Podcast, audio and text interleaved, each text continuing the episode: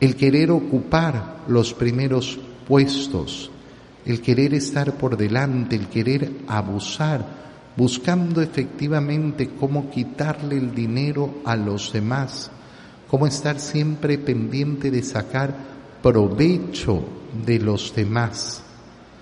¿Y qué sucederá con estos? Y el Señor es claro, recibirán un castigo muy riguroso. A mí me llama la atención profundamente cuando tengo que escuchar una y otra vez a personas diciendo, no, yo creo que Dios es amor y no castiga a nadie. Bueno, entonces Jesús es un mentiroso. Jesús es un mentiroso y tú, y tú, y tú sabes más, seguramente.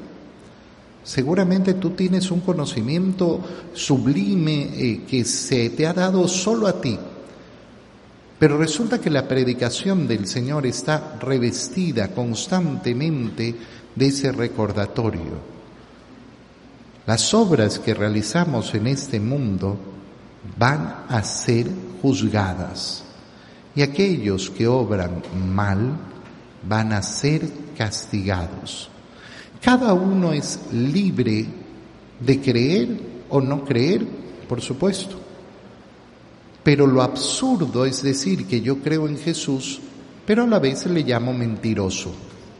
No, pues eso es absurdo.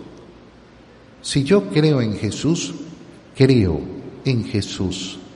Y creo en Jesús que es el revelador del Padre, que revela verdaderamente.